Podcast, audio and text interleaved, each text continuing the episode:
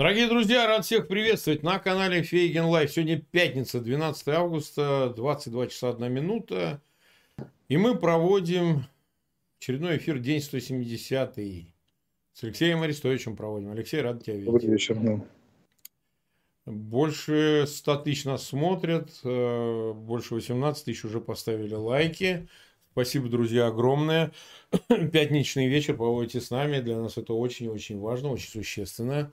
Тем не менее, пожалуйста, ссылки на этот эфир размещайте в своих аккаунтах в социальных сетях и группах. Подписывайтесь на канал Фейгин Live, ну и, конечно, канал Алексея Арестовича. А, по описанию, ссылка там находится в описании к этому видео, там проходите. А, неоновыми огоньками сверкает фамилия Алексея Арестовича. Проходите, ставите подписаться, колокольчик, ну и все дела. Так, ну что же, тогда начнем. 170 уже очень много. Вот смотри, как много-то уже. И мы с тобой так давно уже. А ведь никто не знает, что мы лично с Алексеем Арестовичем даже никогда не виделись. А? Я когда это говорю, никто не верит. Думают, что мы с тобой, ну там, в бильярд. Там, Комарно, комарно готовили это за еще с, 2000, с июля 2005 года? Эти записи. Ну да. Ну да, да, да, да, да. Ну, жизнь так сейчас, э, видишь, спрессовалась. И внимательно. Ну, я же спрашивал тебя, какой у тебя рост. Если бы мы виделись, я бы спрашивал. Ну да, тоже верно. Ну, 196 я такой родился. Меня хорошо в детстве кормили. Вот. Мама не экономила, и поэтому я рос. Ну, на самом деле, я занимался спортом, бегал на коньках, а ноги вытягиваются. Обычное дело в детстве. Ну что же, приступим к нашим делам. А, что у нас за сутки такого существенного произошло? Значит, из всех существенных произошедших вещей э, Генштаб сегодня наш выдал замечательную формулировку.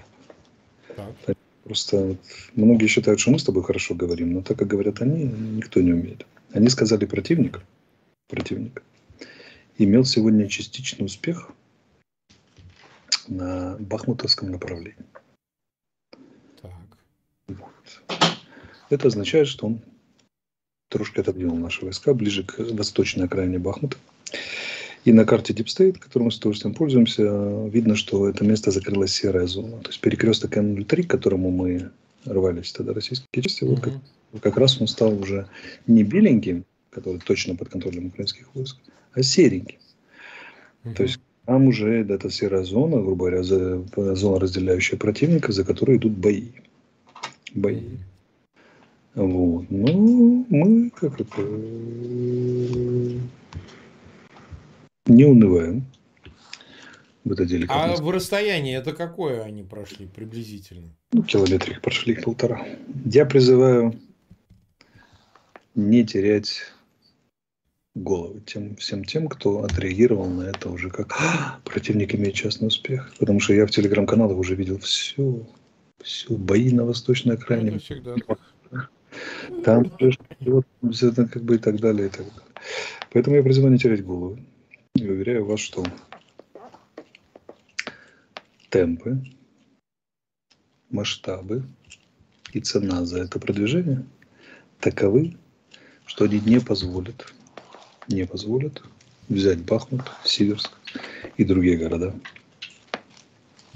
то все это кончится на, в лучшем случае на их окраинах огромными потерями и ни к чему разумному не приведет. И это наступление точно так же выдохнется, как, как и все предыдущие. Повтора судьбы Лисичанска-Северодонецка не будет. Угу. Так. Ну только в этом месте успех такой у них локальный. Или это еще где-то здесь. Что признался, признал наш генштаб. Значит, на Изюмском направлении вот, Дипстей тут зарисовал снова взятая Довгенька. Якобы противник нанес контрудар, продвинулся, оно же только что было свободно.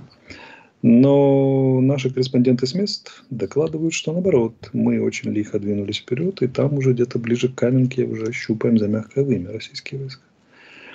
Э, вот, поэтому оставим это для прояснения обстановки. В понедельник встретимся, как раз за двое суток. Это... Завтра еще можем встретиться. Не завтра. Да. Завтра суббота. Завтра, завтра отвечу, пока не знаю. Но в любом случае станет это все понятно, кто куда кому продвинулся, кого победил и так далее. Поэтому возьмем пока паузу в разъяснениях. Наш же принцип не навреди. Мы, не должны, мы должны проинформировать и не сказать лишнего, чтобы не повредить нашим военным. Вот. По всему остальному фронту без особых перемен. Без особых перемен. Э, те же попытки штурма в тех же местах, штурмовых действий, на которые наш генштаб формулирует без успеха и откатились. Без успеха откатились, без успеха откатились. Ну и любимое наше место – это юг Украины, правобережье, Херсон, Новая Каховка. Сегодня там громко гремело и взрывалось ужасно. Э, вот. Там продолжается дискотека в смысле того, что мы продолжаем вносить склады, командные пункты, запасы боеприпасов, вооружение, военную технику. Я их перестал, честно говоря, уже считать, эти удары, по, по той простой причине, что они превратились в ежедневную рутину, которая, которая ну, как бы принял характер захода и восхода солнца. Так? Да, да. Мы регулярно и системно уничтожаем скажем так, тыловую систему, систему обеспечения российской группировки на правом берегу Днепра. И не только там, но там в основном. Горловке сегодня там горело, взрывалось, в Донецке. В общем, Химарсы работают планово, даром, что британцы нам передали еще три штуки. Сегодня этом... Три, три штуки Химарсов. Не Химарсов, М270. А, М270, да. Там 12 ракет, в отличие от 6 у Химарса. И это объявил сегодня министр обороны Резников. Угу. Планово. Марк, пока идут, из наших зрителей идут плановые действия. Никаких резких ходов в сторону не предпринимают. Идет плановая вымотка. Нашим людям надо к этому принять. Беда этой войны в том, что э, она подается людям через новости. Новости имеют свою закономерность и драматургию. Должно каждый день что-то сенсационное случаться. Ну да, да. Иначе нечего будет обсуждать. Но здесь нужно понимать, что на самом деле это не вполне правильное восприятие войны. Война двух армий примерно одинакового поколения вооружений, она сводится к длительному накоплению эффектов до конкретном участке фронта. И только такие эффекты могут дать какие-то перемены. То есть тут все изменения копятся постепенно, реализуются скачкообразно. Все ждут скачков и хотят, чтобы эти скачки были дважды в день. Так не бывает. Вот сейчас идет плановая попытка российских войск прорваться к Сиверску, Бахмуту, окружить задача. Э, и все же, как бы, да, это основное содержание войны и перегруппировка российских войск на юг, которая в том закончена в основном, но, но, но пополняется, продолжается и так далее в отдельных местах. И плановая работа наш, нас и на передовой нашей, и по тылам российским. Вынос целей. Все это накапливается, приводит к эффектам определенным. Эффекты эти приходится прояснять. Если штурм Лисичанска и Северодонецка вообще сужение этого коридора, который там был, это ужасающий грохот артиллерийских орудий, работы авиации и превосходящих российских сил против наших бойцов, то сейчас это треть от усилий, которые они там предпринимали в лучшем случае.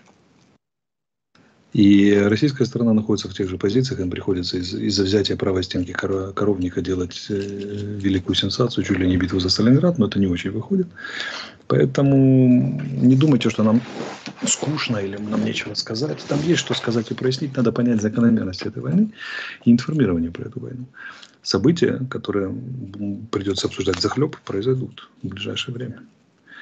Э, тут вопрос скорее в том, что надо понимать, ритмы этой войны сильно превосходят дневное содержание.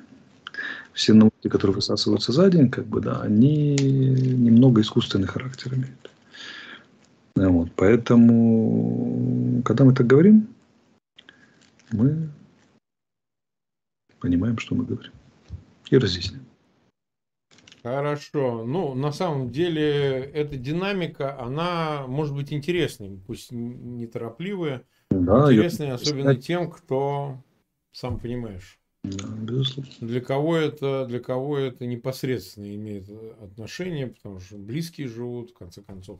Война, она едет прямо по ним. Тоже соблазн. Надо понимать, что есть полно военных экспертов или э, обозревателей, которые любят там, жанр которых там с линеечкой вымеривать, какой холм где взяли. Угу. А там вот сейчас взяли правую околицу такой-то посадки, посмотрите, здесь положение солнца, здесь градус, здесь то, здесь они наступили, здесь они, возможно, поймают вот этот пулемет, а там целый танк проезжал, и в него попал джавелин и всякое такое. Это не наш с тобой жанр. Наш Нет, это однозначно, потому что для этого есть совершенно другие ресурсы. Военно-политическая оценка на стратегическом уровне, мы ее придерживаемся, поэтому еще раз проясняю тем, кто обижается, ну, типа, ну что там Арестович или Фейгин сказали, что там продолжаются бодаться, а там ведь гибнут ребята. Да, ребята, безусловно, гибнут. Ребята заставляют гибнуть своего противника. Это и есть содержание войны. Но у этой войны есть, как у любой войны, у любого действия есть стратегическая рамка. Мы на ней держимся и на, на ней рассуждаем. Потому что это наша ниша. Мы этим занимаемся. Ну, безусловно, обилие ресурсов всегда можно выбрать и можно дополнить любую информацию. И на этом уровне не бывает сенсаций по 15 раз на день. Хотя бы, хотя бы через день случается. Наша задача разъяснять вам, куда в принципе идет динамика этой войны как таковой.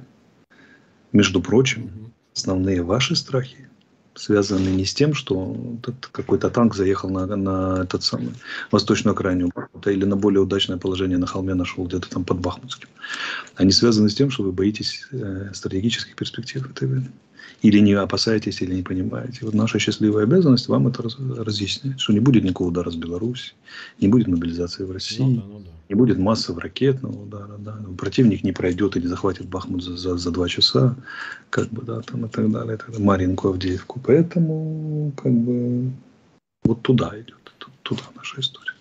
Я просто глубоко убежден, что те, кто следят за нами на протяжении этих почти 170 дней, эфиров, ну, может быть, там у нас не все эфиры заполнены, то, конечно, понимают, чему мы отдаем предпочтение и какая картина складывается из наших эфиров. Я думаю, что им легко свои ощущения проверить на реальной картине событий, совпадают ли они из наших эфиров с тем, что происходит.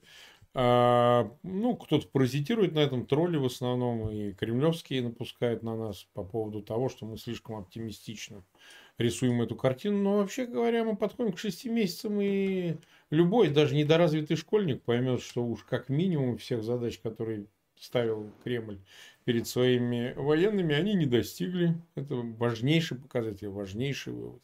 Но другой вопрос, что нас интересуют и детали, о них мы и поговорим. Так, значит, скажи мне, пожалуйста, ситуация вокруг э, Запорожской АЭС. Значит, ничего не изменилось, мы видим. Значит, э, собственно, никто не собирался исполнять призывов, э, я имею в виду российская сторона, украинская, как она их исполнит, по э, освобождению зоны станции, отхода на какое-то ревизионное расстояние, ничего этого нет, там, я не знаю, за Энергодар или куда там, ты лучше географию знаешь.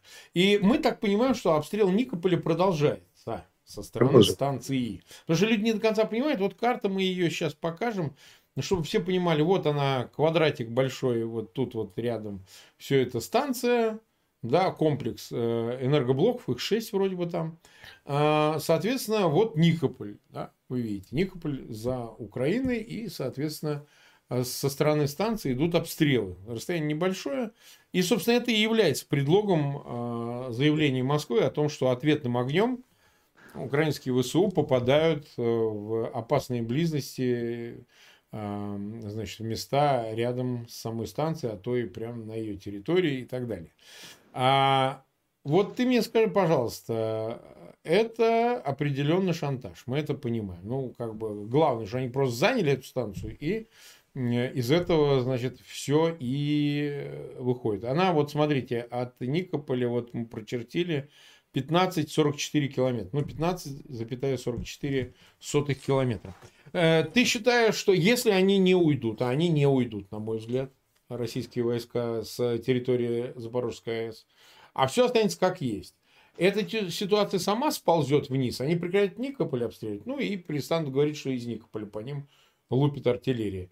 Или же все-таки ситуация еще в качестве запасной будет сохраняться чтобы в какой-то момент вытащить этот козырь, а мы тогда вообще все рванем. Я напомню, сегодня дурак э, Медведев, мы не устаем о нем говорить, сказал, что вы там смотрите насчет европейских станций, понимаешь? То есть, может, и там что. То есть, он так двусмысленно, он думал, что это так ха-ха словил, да? Вот. А это все записывают. Там, знаешь, помедленнее мы записываем. Вот. Это все ему в обвинительное заключение пойдет. Он еще и угрожал, э, значит, э, применением Э, средств, которые могут нарушить ядерную безопасность в Европе. Вот. Ну, что ты думаешь? Я думаю, специально подрывать не будут. Но надо понимать, что путинское командование настолько криворукое, ну что а, само факт их пребывания на станции, провокации вооруженного в отношении станции, хранение там с сосредоточением вооружения военной техники, хранение боеприпасов, само по себе может привести к неприятностям, уже приводит. Перебита линия электропередач, повреждены какие-то детали охла... системы охлаждения и так далее. Это не критические, но тем не менее. Как бы, да, это надо, надо понимать, что происходит. Идет стрельба сознательная по территории атомной станции. И хотя выбираются места, чтобы было побезопаснее, да, и хотя для, просто для демонстрации, это все равно стрельба по территории атомной станции. Поэтому там у какой-то ракеты или снаряда может не сработать там какая-то часть, там, всю силу стал, как бы неправильно заводской выделки, там, да, не столкновение с другим предметом в воздухе, как бы, да, что там еще там, провода зацепит, например.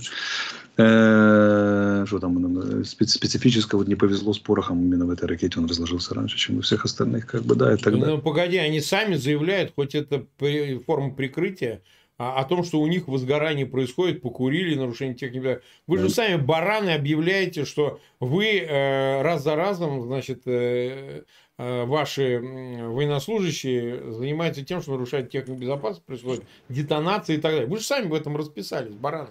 Вот. Здесь как бы получается, что публика сознательно провоцирует ядерную катастрофу в центре Европы. Все эти оценки даны, как бы, это исходники. Что будет дальше, мы посмотрим. Мне кажется, знаешь, вот очень смешная история. В этой войне парадоксальнейшим образом. Парадоксальнейшим образом.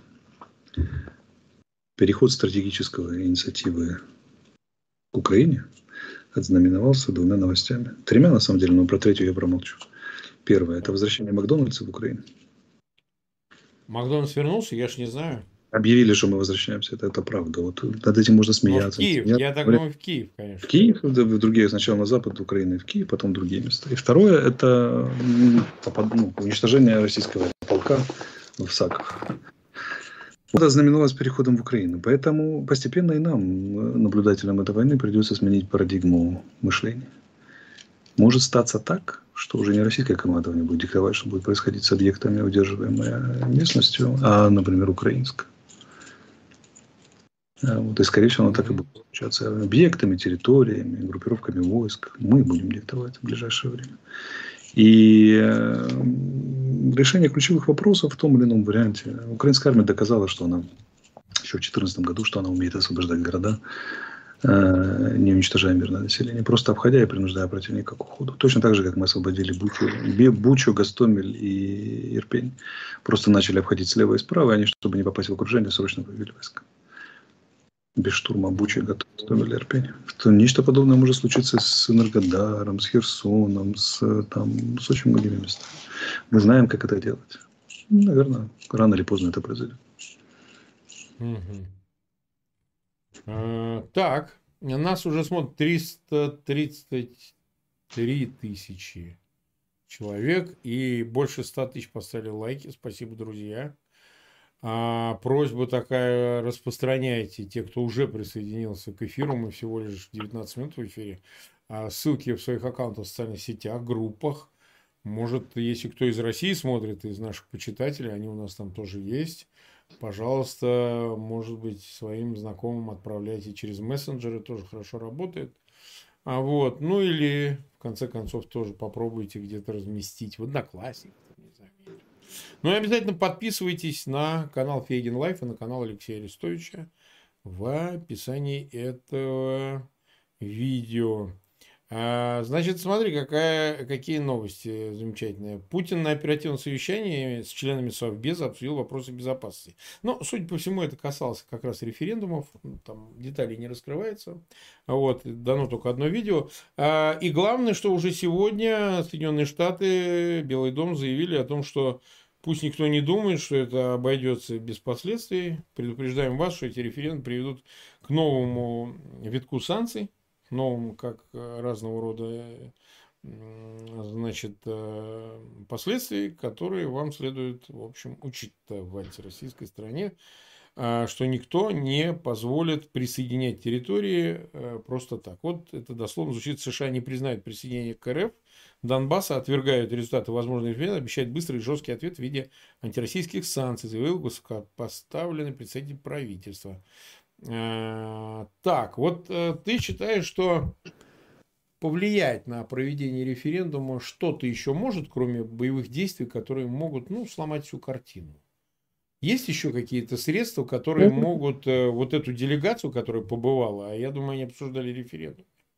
Там есть два плана. Большой, это союзное государство, присоединяем Южную Осетию, ну, там сложно с Абхазией, а присоединяем ПМР, э, ну, то есть Приднестровье, а присоединяем, э, соответственно, ДНР, ЛНР, так называемые, и э, часть Запорожской, Херсонской областей.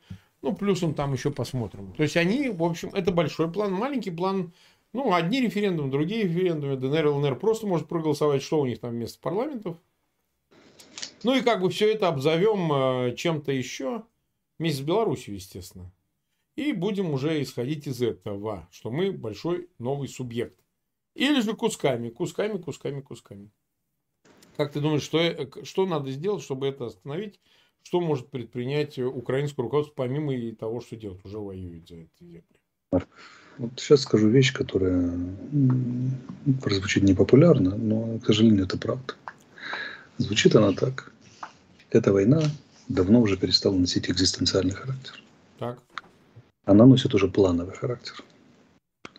Вопрос выживания, вопрос борьбы, выживет ли, да, выживет ли украинская нация, состоится, не откажется ли Запад, не устанет ли он от нас. И все, весь этот перечень, которым мы себе развлекали, щекотали нервы и трепали нервы со, со средины апреля, не мы с тобой, а вот широкая, широкая публика, и особенно журналисты, которые, бедняги, вынуждены делать новости каждый день, они давно уже не стоят. Он носит плановый характер. Нам планово, мы планово вматываем противника – нам планово поставляют вооружение, нам планово поставляют э, финансовую, политическую помощь. Все союзы сформированы. Все идет по плану, в том числе и наложение санкций. Отказа от курса не будет ни при каких обстоятельствах. И мы планово вынесем отсюда российскую армию вперед ногами. Планово. Угу. Это решенный вопрос. Здесь ничего. Оно просто занимает какое-то время, это рутина. Конечно же, на тактическом оперативном уровне еще будут бои, неожиданности, неприятности. Стратегически все давно уже решено. И это означает, что путинскому режиму не поможет ни в какой вариант. Ни первый, ни второй. Ни объявление Большого СССР, там, ни, ни частные маленькие референдумы и так далее. И так далее. Что касается непосредственно, план, планово снесут все. Что касается сейчас в мире дискуссия идет, вот, по моим ощущениям, то, что я вижу и слышу, не из открытых источников, скажем. Дискуссия идет следующего рода. Что сделать с проигравшей Россией? Угу. Вот туда уже. Три вопроса. Восстановление Украины, ее роли места в, новой системе европейской безопасности, построение этой самой системы европейской безопасности и что делать дальше с падением путинского режима и дальше с проигравшей Россией. Вот что интересует, вот что интересует запад, запад, западных людей, принимающих стратегические решения элиты, давай назовем это термином. Так, потому что э, сомнений в том, что война будет проиграна Российской Федерации, уже никто не испытывает. Это уже как бы закрытый вопрос. Он был носил характер открытого вопроса еще два месяца назад. Я скажу, когда он перестал быть таким. Когда взяли Северодонецк и Лисичанск, э, все бы хотели посмотреть очень сильно на, на дальнейший размах наступления. Что там грозит взятие Донецка и так далее. Посмотрели, поняли, что волноваться. Уже можно не волноваться совершенно. Были приняты основные решения, они продолжают приниматься, ограничения визовые, там, Еврокомиссия будет рассматривать там, на следующей неделе предложения и так далее, сегодня объявили. И вот эта вся история, у Путина нет средств запуска этой войны по другому сценарию. Кроме сценария военного поражения Российской военного и политического поражения путинской России здесь, в Украине и в целом в мире. Нету не существует. Поэтому они, с другой стороны, а куда им деваться? У них тоже есть план, и они похвально ему придерживаются. Там, до 11 сентября дадим, дадим пощечину Соединенным Штатам, проголосуем, объявим СССР и так далее, и так далее. Только это ничего не поможет. Я скажу, что единственное последствие, которое это вызовет, это ускорение реализации плана по сокрушению путинского режима. То есть резкий скачок по санкциям, ускорение. Потому что их бы ввели в ноябре, а ведут там в конце сентября, в начале октября. Mm-hmm. В таком как бы, да. Ну, то есть они, они произведут к, к качественному скачку в поставке вооружений военной техники и наложению новых санкций. Все. То есть это приведет только к ускорению краха путинского режима. Никаких других последствий. Объявление этой страшной, страшного большого СССР либо частного присоединения территории не будет. Это решенный вопрос. Он дискутируется как, реш, как решенный вопрос. Все. Ну, да. Российская армия могла бы переменить, и путинский режим могли бы переменить эту ситуацию только одним способом. Где-то найти тысяч, наверное, 60 минимум, лучше 80, 100 кадровой армии, не, не вот этих товарищей, набранных по исправительным учреждениям, не, не национальный ну, батальон. А, а где, где же они их возьмут? -то? Не, где взять, правильно. Вот тогда бы оно, да, оно Макс могло переменить. Ну, как бы оно переменило? Ну, захватили бы они еще один областной центр и тоже бы сдохли и выдохлись, это максимум. Второй вопрос. Если бы с них сняли санкции и дали возможность развивать ускоренным темпом военную промышленность, как бы, да, клепать эти калибры снова там тоннами и так далее, и так далее, там это прочее. Но и то это заняло бы годы на восстановление. И третье, это если бы они массово применили ядерное оружие. Но мы же понимаем, не будет ни второго, ни третьего. Даже белорусская, ну, куда-то там вторгшаяся, ничего, ничего уже в этой ситуации не поменяет. Все, у них не осталось опций. И они это понимают очень-очень хорошо.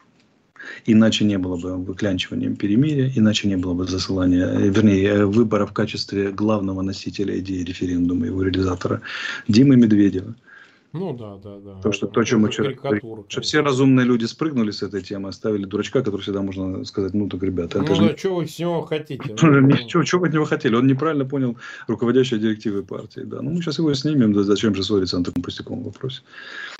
И все. Война уже на территорию Крыма перенесена. Ну, о чем мы говорим? Стратегическая инициатива у нас.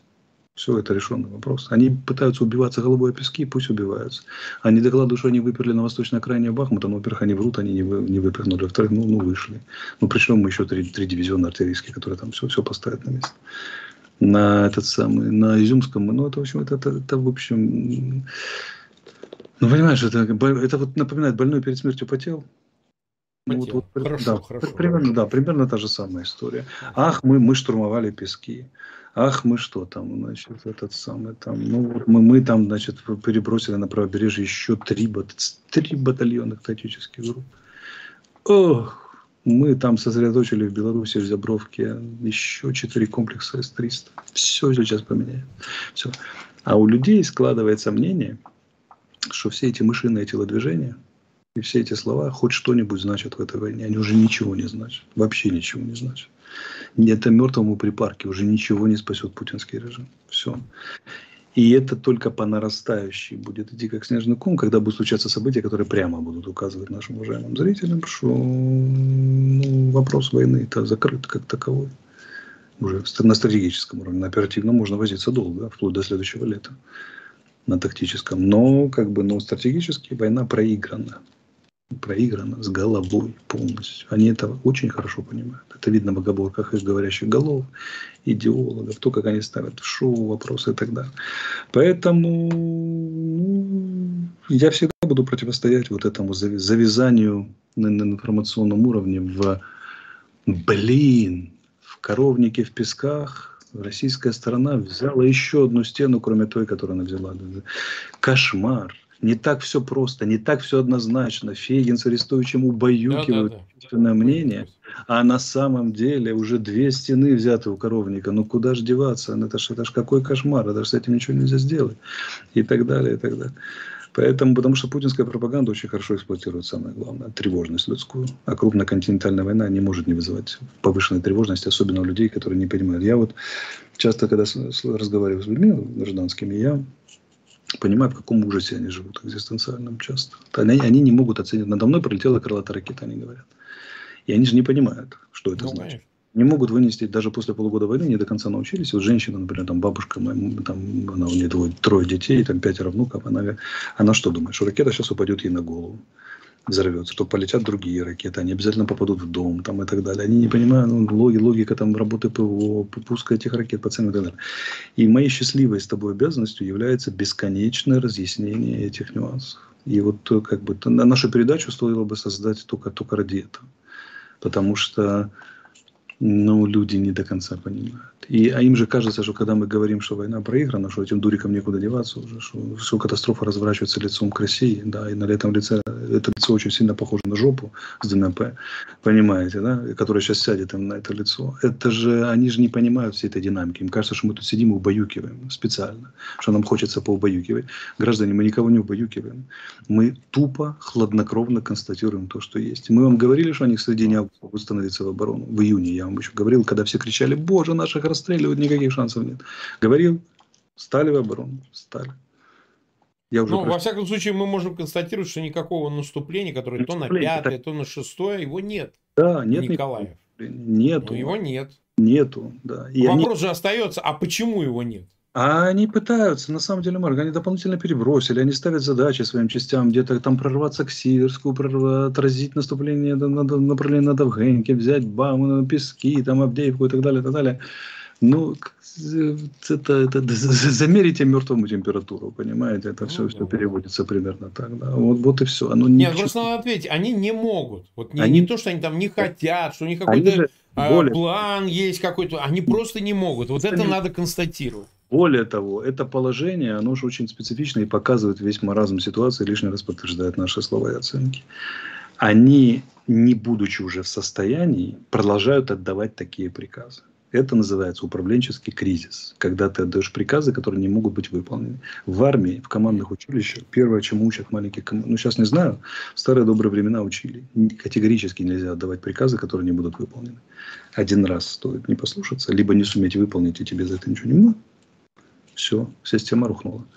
Ну, да, а настаивать на, да, а настаивать на выполнении приказов, которые в принципе невыполнимы, это значит, что подрывать доверие тех, кто сражается с российской стороны, солдаты, офицеры, до уровня комбата, комбриг, своему начальству, они и так себя идиотами считают, судя по переговорам, которые мы перехватываем полными дебилами, картинами, которые погубили здесь все. Но российское высшее руководство с упорством достойно лучшего применения продолжает в своих же собственных войсках подрывать веру не только в победу, в нее уже никто не верит, а в хоть какую-нибудь адекватность действий командования. А как ты думаешь, что, вернее, как вы думаете, что с моральным духом солдата происходит, который и так не верит, что он ведет праведную войну, получает по, по голове украинской артиллерии регулярно, там гибнут товарищи, ротации нет, нифига, деньги не платят, которые говорили, черт и что творится, ему еще объясняют, перспектив никаких, и ему еще, и он понимает, что эти, эти, эти товарищи даже адекватно закончить ее не смогут, эту войну потому что они явно невменяемы. Они продолжают отдавать приказы, когда по пол батальона нет после трех, трех дней каких-то там штурмов. А те говорят, ну а теперь надо, ребята, у нас задача сбросить противника с неба, сейчас будем брать, снова будем брать пески. Ну вот что должен думать солдат? Мною провят полные идиоты, они, они были вообще идиотами, а теперь они полные идиоты, я вообще ни на что не могу рассчитывать. И он, конечно же, после этого берет пулемет на перевес и бежит в атаку, что же ему делать? Воодушевленный. Все, это там налицо управленческий кризис, кризис стратегических решений, ядерный шантаж. Ну, даже полным идиотом надо быть. Как бы, да? Зерновой не прошел, они решили ядерную строить. Ну так. да, потому что они, они, понимаешь, всегда получалось. Ну. Это же срабатывало. Это в этот раз не срабатывает. А до этого ведь всегда работало. Наезд, и даже еще недавно, вспомни, как это было с э, пропуском грузов э, в Литву. То есть по мелочи это работает, когда ты ставишь условия, потом начинаешь намекать, что у нас Сулакский коридор и так далее. Ну и отъезжает назад, и вроде по мелочи это срабатывает. Да? Ну, пустили грузы железнодорожные в Калининград. А когда речь идет о шантаже европейского континента, а мы тут там, вот, и будет вот так, то это перестает срабатывать, особенно если консолидированная позиция. Говорят, ну, а мы вас забомбим тогда. Ну, и, и как? А что, как это вы забомбить? Ну, потому что мы приравниваем это к угрозе, там, я не знаю, грязной бомбы выкинуть. Да? Если вы раскупорите, взорвете, оно полетит, это облако над всей Европой, мы представляем, что будет, мы это видели. Когда был Чернобыль в меньших масштабах, то, ну, естественно, мы это так и воспринимаем. И тут уже начинает как-то, ну, а может быть, как-то, давайте уже как-то поаккуратнее, давайте как-то что-то. Ну, а, это... Вот смотри. Да, да, давайте. Можно напомнить очень простую вещь. Знаешь, в чем она заключается? В том, что четыре украинских самолета с противорадарными ракетами, старыми, как, блин, 86 -го года производства, снесли нафиг все, все российские С-300 и 400 японцы с правого берега. Просто в ноль. Это четыре украинских самолета. НАТО в одном воздушном ударе, когда ему понадобится, поднимет 2100 самолетов. Ну, тут не о чем говорить, да. Какой нахрен Сувалковский коридор? До Урала ничего не будет живого, вообще не останется. Понимаете? Ну? Я имею в виду военную технику, по мерным никто бить не будет, конечно. В течение трех суток ничего не останется вообще. Куда, кому вы грозите? Что, на что вы там указываете? Какие там аварии на станции? Что, ну, как бы, да, это, это, это такая вот Знаешь, есть потеря адекватной. Мы же чего боялись от Путина? Потеря адекватности с разрывом рубахи, там ядерное оружие, сейчас никого не пожалеет. Да, да, да. Мобилизация. Они же теряют адекватность не как этот самый, не как э, э, десантнику фонтана. Они теряют адекватность как, как э, такой вот несчастный первоклассник, которого четвероклассники за жвачку забили там в угол школы, запинали ногами, заплевали, да, и разломали на голове кирпич. Вот как они теряют адекватность, понимаешь? И, и, и как бы еще, еще чуть-чуть и доломают окончательно. Ну, я не знаю, я вижу за этим тень грандиозной катастрофы, которая ждет путинский режим. Грандиозно. Вот она уже вот вовсю стоит. Эти, эти, эти люди пытаются это перебить месседжами о взятии там, я не знаю, третьей и второй стенки, как повторюсь, коровника в песках. Ну, это же просто. Ну, как бы... Да. А, я тебе скажу такую вещь, потому что мы это обсуждали до этого. А, знаешь, я прогнозировал, что э, удачный визит Нэнси Пелоси – ну, в общем, с символическим изображением воинственности со стороны Китая был вызван тем, что обо всем договорились. Ну, как-то кто-то по-разному, кто-то соглашался, кто-то нет. И вот э, появляется новость, вот следите за ней. Звучит она следующим образом, что сначала заявляют китайские официальные лица, говорят, что встреча Си Цзиньпина с Байденом на полях саммита Г-20 или АТЭС, ссылка на Wall Street Journal, а, она планируется. И это подтверждает тут же американская сторона, заявляет о том, что, ну да, говорит, Белый дом заявляет, что подтвердил переговор об организации встречи Байдена и лидера КНР, но не сообщил о возможном времени и месте. А, он за два дня, а, Байден позвонил Си Цзиньпину а, до визита Нэнси Пелоси, и, на мой личный взгляд, они обо всем договорились. В частности, договорились, что мы детали взаимных уступок, взаимных интересов обсудим на личной встречи. Ну, чем по телефону? Ну, кто по телефону такие вещи решает? Потрем, посидим, что ты, Си, Джо. Ну, как это? И самое главное, что сопоставимы стороны, понимаешь? А вот теперь вопрос. Давайте поразмышляем вместе. Я зрителей призываю, ну, тебя, само собой, ты человек искушенный. Скажите, за чей счет будет, э, как говорится, праздник? За чей счет? Вот вдумайтесь спокойно. Что может предложить Э, Байден и на что может, в принципе, согласиться в качестве бонуса Си Цзиньпин. Э, по-моему, э, вывод очевиден. Ответ он такой, что это будет Россия. То есть все будет делаться за счет России. Вы скажете, что а как, а что, где практическая страна этой реализации. Ну, там, понятно, Дальний Восток, Сибирь, там что-то еще. Но вспомните, как Мао договорился с Никсоном в 1974 Много, конечно, критиковалось. Киссинджер был архитектором этого всего. Мы стоим на пороге того, что Россию теперь никто не будет, ни Запад, да, Китаю с какой стати, иметь в расчете как сторону и в этом треугольнике. Все будет делаться за счет нее. И это тоже результат войны и отпадения одних союзников, и э, желание поглотить других.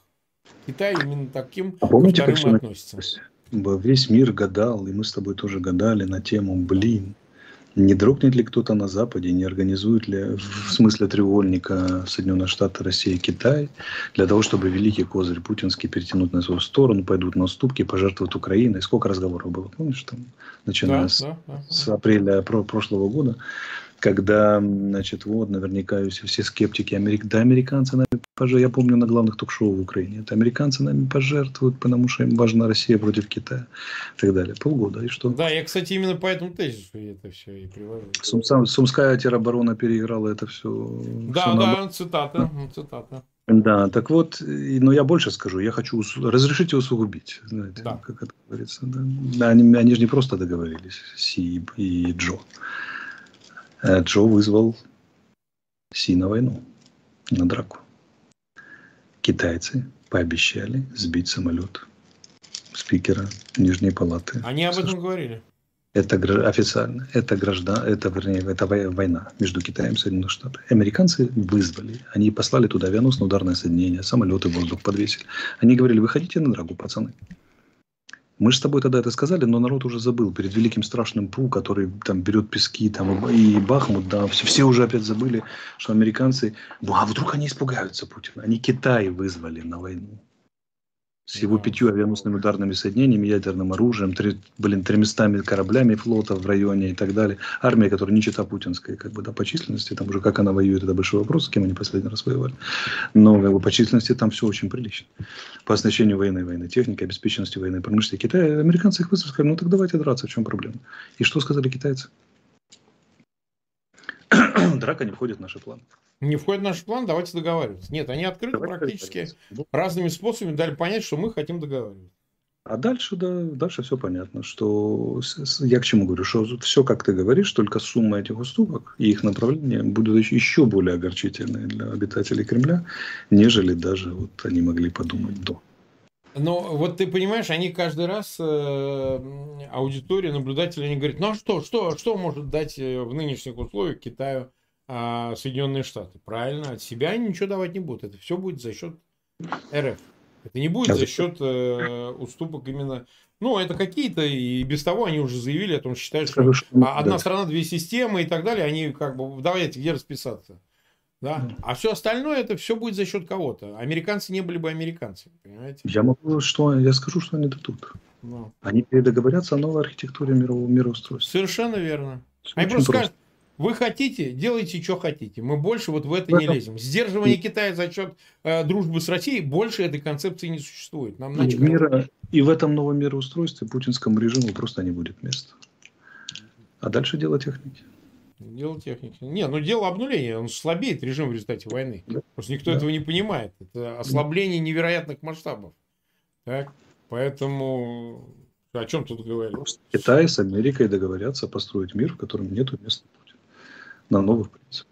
Это будет новая Ялтинская, новая Потсдамская, как вы хотите, только там не будет места Новая Пекинская какая Новая Пекинская, только не будет места путинскому режиму. Вот и все. Да, все. Он не будет сидеть это решать, конечно, конечно. В Европе оформили поражение, а в Китае, в Пекине или где они там будут встречаться, оформят новое устройство, где не будет места Путина. Владимир Помнишь, Владимирович, как вам, как вам там, родному? Владимир Владимирович сейчас э, прям да, вот да. сейчас вот Э, да. Напомните, помнишь жестокий роман? Когда ее вот после того, как она с этим с Михалковым, ее ты возьмешь или я возьму? И да, встает да. Си Цзиньпин говорит, я ее я. беру я. Вот до чего довел э, ваш любимый Владимир Владимирович 140-миллионную страну, 17 миллионов 200 тысяч квадратных километров. Так, ну что же, 42 с половиной минуты мы уже в эфире, почти 400 тысяч нас смотрят, больше 140 тысяч поставили лайки, и это в пятницу, когда люди все-таки дают себе ну, дают себе одолжение расслабиться. Тем не менее, спасибо, что все к нам присоединились. Я прошу, пожалуйста, ссылки на этот эфир э, распространяйте. Подписывайтесь на канал Фейгин Live. Нам, нам прям совсем что-то 10 тысяч осталось до миллион семьсот. Ну и, конечно, канал Алексея Арестовича, само собой, у нас ждут новые дизайны. Сейчас художники уже работают нашими мерчами. На наши мерчи обязательно заходите в европейские, американские и украинские магазины, приобретайте. Мы на следующей неделе новых определим кандидатов, кому будем помогать, из тех, кто пострадал. Работа непростая, много там всяких подводных камней, но мы это делаем, мы получаем всю вашу информацию и пострадавших, потерявших конечность, солдатах, э, мирных гражданах и так далее. Иной раз тяжело определиться, кому давать, что. Бывает и такое. У нас нет аппарата, мы не занимаемся сбором денег, вы знаете, мы ни у кого деньги не берем. Это наш принцип. Ни одной чужой копейки. Но, как говорится, значит, э, майки не голые же вы будете ходить. А так купил маечку, кепочку, ну, там, фартучек, и как бы и вам хорошо, и нам есть на что пожертвовать, э, кому значит, передать. Алексей, спасибо. Ну, ждем твоего ответа насчет завтра. У нас все решается в оперативном режиме. Вот. Да-да-да. Ну и, конечно, всех, э, всех тоже ждем, если все будет нормально, на завтрашних эфирах. Их будет несколько, ну и узнаем, сможет ли Алексей.